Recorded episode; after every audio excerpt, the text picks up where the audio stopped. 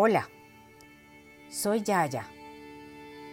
Hoy voy a leerles un cuento sufi del libro La sabiduría de los cuentos de Alejandro Jodorowsky. El libro se titula La cámara secreta y acompaño la lectura con la música del canal de Yorah Viandal.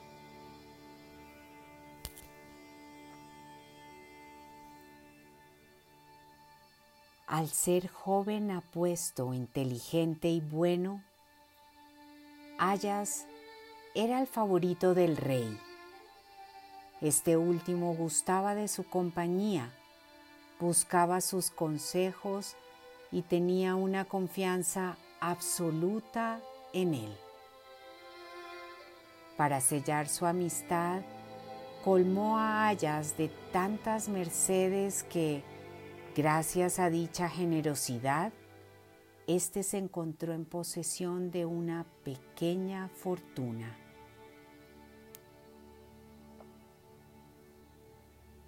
Evidentemente su posición no dejó de exacerbar el odio y los celos de los demás cortesanos que no soñaban sino con su caída y trataban por todos los medios de desacreditarle delante del rey. Como Aya se encerraba todos los días en una pequeña cámara donde se quedaba un buen rato, los cortesanos pensaron haber encontrado por fin la prueba de su doblez. Se imaginaron que guardaba allí el fruto de sus rapiñas y se apresuraron a informar de sus sospechas al rey y le suplicaron que desenmascarara al traidor visitando la cámara misteriosa. Movido por esta camarilla llena de odio y convencido de la fidelidad de su favorito, el rey aceptó su petición a fin de acallar aquellas malas lenguas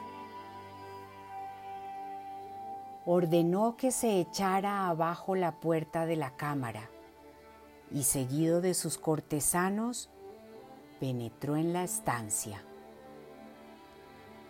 ¿Cuál no sería su asombro al descubrir todo el mundo que la estancia se hallaba completamente vacía? En vez de encontrar en ella montones de riquezas resguardadas de las miradas de los curiosos, lo que los presentes vieron fue nada más que un viejo par de sandalias de cuero y un mísero traje todo apedazado. Intrigado, el rey hizo venir a Ayas, y le preguntó por qué guardaba tan celosamente aquellos viejos andrajos. Este último le respondió con modestia. Fue vestido con estas ropas viejas como llegué a la corte y vengo a verlas todos los días para acordarme de todas las bondades que me habéis dispensado desde entonces.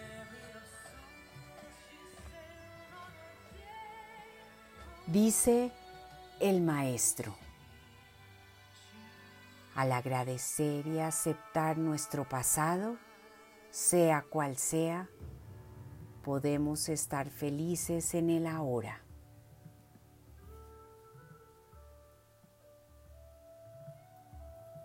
Con todo mi cariño, Yaya.